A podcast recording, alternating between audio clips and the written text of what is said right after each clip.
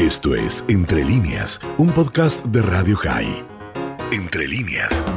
Entre los muchos desatinos que el gobierno, a veces la oposición también, cometen, hacen, el otro día en el discurso del presidente Fernández, eh, entre muchas cosas criticables, hubo una que por ahí a muchos se les pasó de largo.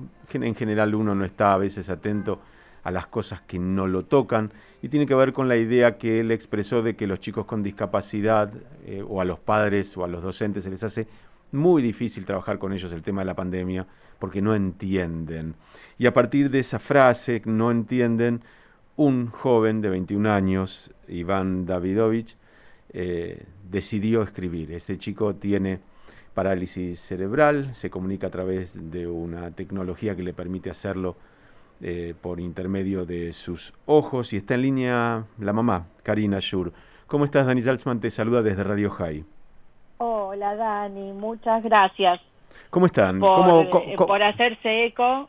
Hablando de eco, me, está haciendo eco. Ahí, ahí están trabajando para que al menos un eco no, no tengas. bueno, eh, y bueno, y un, y un honor, ¿no? Que sea una radio de la, de la comunidad que, con la que podamos hablar, este, siendo, bueno, que estamos muy, muy involucrados y atravesados, ¿no? Por las, por las instituciones de la comunidad, sobre todo lo que fue toda la escolaridad de Iván. Vos sabés, Karina, que de eso quería hablarte, porque uno a veces se va perdiendo de los temas, eh, cuando uno habla de pobreza no siempre ve, eh, visualiza a los pobres, cuando uno habla de, salud no siempre visualiza al enfermo y cuando habla uno de discapacidad no siempre tiene, salvo que en la familia, entre los amigos haya algún caso, el tema, y, es un tema que en tu casa, en tu vida, es central y llegó el momento en que eh, Iván se exprese. ¿Cómo fue ese momento? Porque él dice en su carta, eh, mandó una carta al presidente, él dice en su carta, me harté, eh, me he permanecido callado, pero me harté. Y eso tiene que ver con la acumulación, no es lo último que haya dicho alguien, sino el, el ninguneo de, toda una vida. Contame cómo lo viven ustedes y qué pasó a partir de eso que, que, él mandó? Mm, bueno, yo creo que bueno Iván ahora toma la posta, ¿no? Para la defensa de, lo que él considera este, las injusticias o sus derechos vulnerados. Creo que luego de toda una vida donde ha vivido y se le ha transmitido que, que bueno, que, uno ha atravesado la, la pelea, ¿no? Desde su nacimiento. Iván nació con hipoxia, lo que le provocó la parálisis cerebral. Bueno, ha sido un camino muy difícil que tuvimos que transitar eh, reclamando este, eh, por los derechos que, que le asistían a Iván, ya sea bueno el acceso a la salud, a las prestaciones, a la asistencia, a la educación, al equipamiento, y fue un camino arduo que lo pudimos conseguir, que estamos, podemos decir, en una condición privilegiada, eh, no solo de recursos, digamos, económicos, sociales, familiares, este, emocionales, sino también pudimos este, tener a quien reclamarle y además, bueno, eh, también en un contexto comunitario que ayudó mucho. Es una situación de privilegio que no tiene la mayoría de las personas con discapacidad. Claro, porque en la carta, en la carta de alguna manera uno entiende que Iván no está pidiendo algo para sí mismo, está de alguna manera tomando la posta de la representación de gente que tiene distintas discapacidades eh, y, yo voy a decir algo, yo sé que esto es controversial. A mí a veces cuando la gente dice, no, no es discapacidad, son capacidades distintas. No, no. Suena, suena muy bien, suena muy bien, pero si no, hablamos de las discapacidades, claro, pareciera que bueno, está bien, no, no está tan mal, tiene capacidades diferentes, pero las necesidades son, son personas con discapacidad, así es como deciden denominarse el, el colectivo, este eh, así que, bueno, eso no importa. Eso no, pero requieren, requieren de tareas específicas que los demás no requieren, y eso hay que decirlo, porque si, si uno no ve la diferencia, no puede trabajar para equiparar esa diferencia. Claro. Eh, mira, él, eh, yo creo que, bueno, él, él vivió y esto se, se transmitió, eh, digamos, la necesidad de que hay que pelear por las cosas que no están dadas. Y él creo que en este mensaje que, creo que, que, impactó tanto es porque él plasmó en un video, no sé si ustedes llegaron a ver el video, la carta es el texto ¿no? del video que él lo editó, lo hizo él. Lo vi con esas imágenes, aparte muy bien editadas, eh, y, aparte...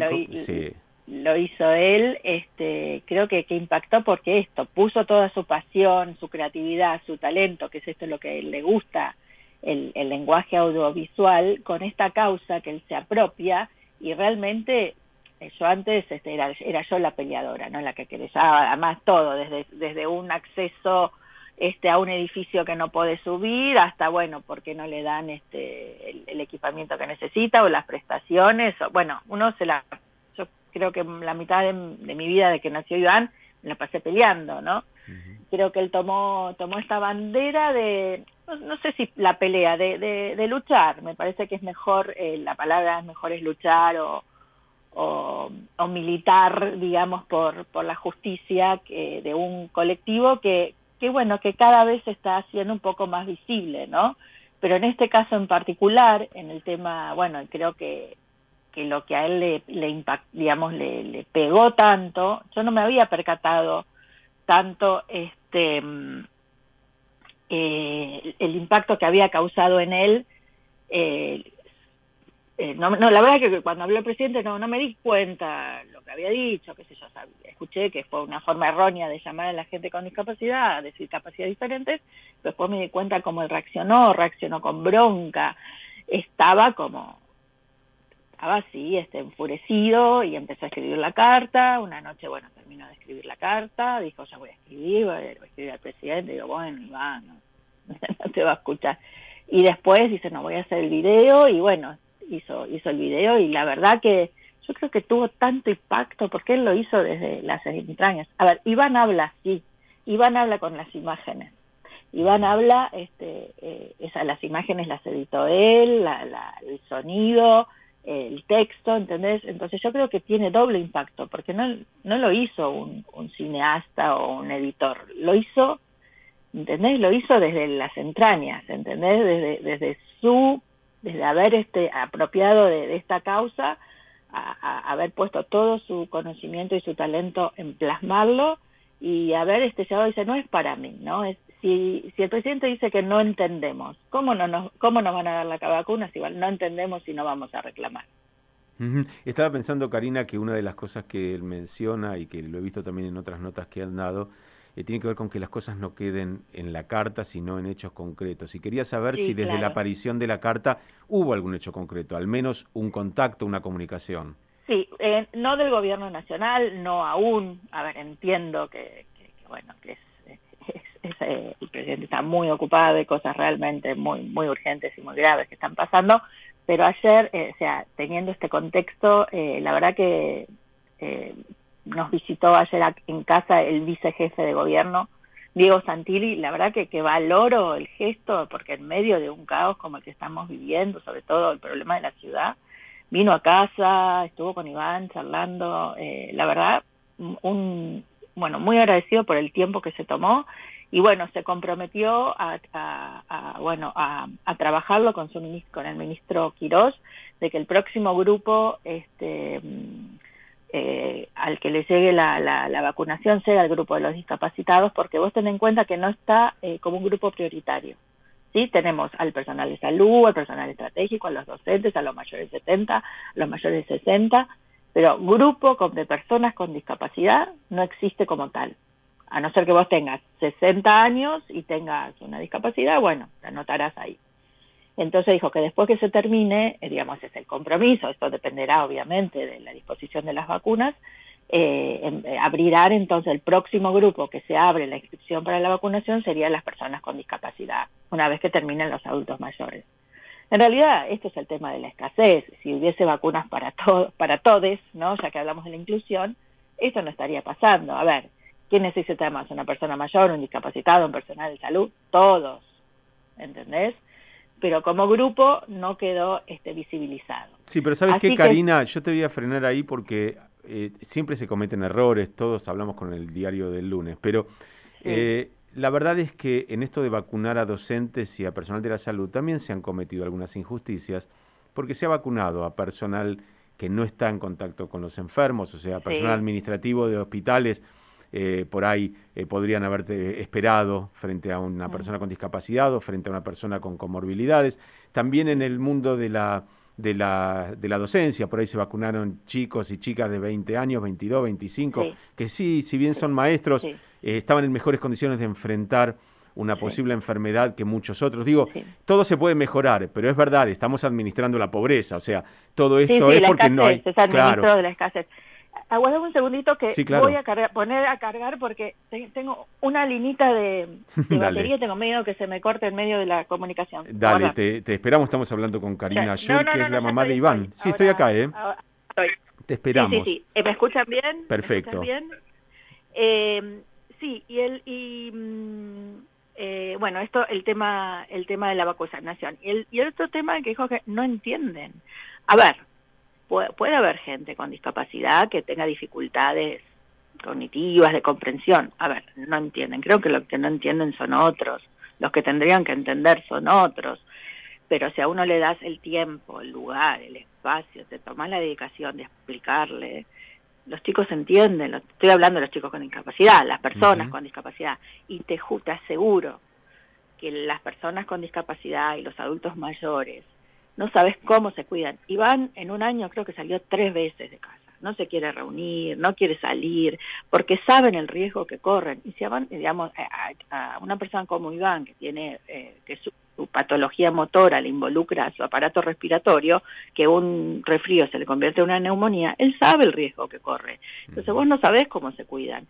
Entonces, eh, creo que la bronca da eso, ¿no? La ignorancia, uno no sabe si adrede, no adrede, eh, una falacia de la cual después se basan este, para tomar decisiones. Entonces no es que no entienden, creo que no entienden otros, ¿no? Este, no se tomaron el trabajo. Este, entonces esto, ¿no? Se cansó, se cansó, más allá de que, bueno, que mucha gente piensa que porque estás en una silla de rueda te tiene que gritar para hablar porque piensa que no entendés.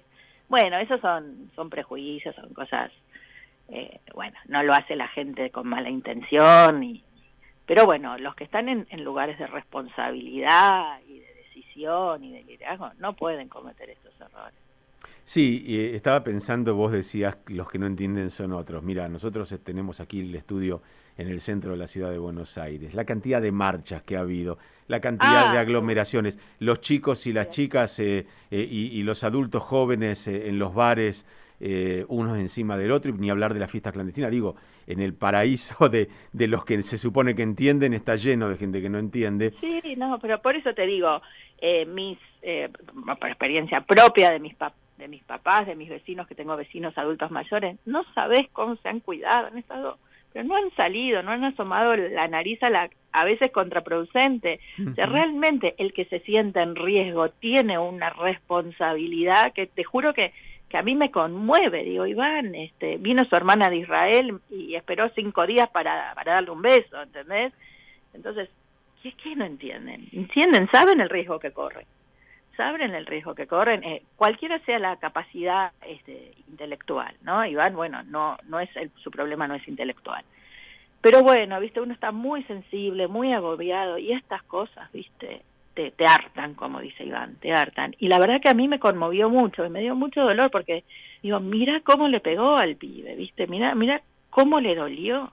No, y a cuántos les habrá dolido y por ahí no pueden expresarse, no pueden editar, no pueden, no pueden escribir eh, una carta como, como la que escribió Iván, porque también hay chicos que tienen discapacidades que por ahí les impiden expresarse, pero no pensar y no sentir. Entonces, eh, eh, todavía doble bronca, ¿no? Imagínate la angustia de no poder expresarlo. Y, me imagino que muchos padres también lo habrán hecho. Sí, sí. Sí, mira, lo, lo bueno de toda esta repercusión es que muchos han sentido, como eh, digamos, eh, han, han, sentido que lo que dijo Iván es también su voz, y eso es lo importante, ¿entendés? Que, que alguien eh, hizo escuchar la voz de otros, y eso le importa a él, ¿no? Eh, entonces, que, que haya llegado, eh, venido a casa el vicejefe de gobierno, te juro que increíble, ¿no? Un gesto realmente de, un compromiso muy involucrado con los temas de discapacidad. Diego, él tiene un hijo con una, un problema leve, pero bueno, problema. Este, yo, bueno, eh, dentro de las posibilidades creo que, que lo harán. Eh, así que bueno, increíble, la verdad, nos han llamado de todos lados, pero bueno, particularmente en Radio de la Comunidad, sabiendo lo que que Iván un poco es lo que es gracias a haber transitado en instituciones educativas de la comunidad como fue la Linfern y la ORT, que, que bueno, lo atravesó y lo formó y es y es lo que lo que es y llegó a donde llegó porque bueno la comunidad sí entendió lo que es la inclusión. Está estudiando diseño multimedial no eh, ahora sí ahora está en el terciario en, estudiando diseño multimedial pero él hizo la primaria en el Arrinfern y la secundaria en la ORT Bien, es un orgullo para nosotros, Iván, como lo es a veces, viste que a uno le así, tal premio Nobel, tal músico, tal escritor, tal, bueno, Iván entra en esa categoría porque finalmente es un joven, no, en serio lo digo, porque es, es, es un, como decías vos, es un joven que ha, eh, ha incorporado valores que consideramos importantes para, para nuestro pueblo, eh, y entre ellos el de tomar las banderas y defender lo, lo que es justo eh, y combatir lo que es injusto. Y me parece que eso hace a nuestra esencia también. Karina, mandarle un abrazo grande a Iván. Lo queremos mucho, nos conmovimos como muchos con su carta y ojalá, ojalá se, eh, se traduzcan en hechos concretos, que eso es finalmente lo que más importa. Eso es lo más importante, sí. Creo que un pasito se dio. Muchas gracias, Dani, por hacerse eco de esto y por, por comunicarse. Esto fue Entre líneas, un podcast de Radio High. Puedes seguir escuchando y compartiendo nuestro contenido en Spotify, nuestro portal radiohigh.com y nuestras redes sociales. Hasta la próxima.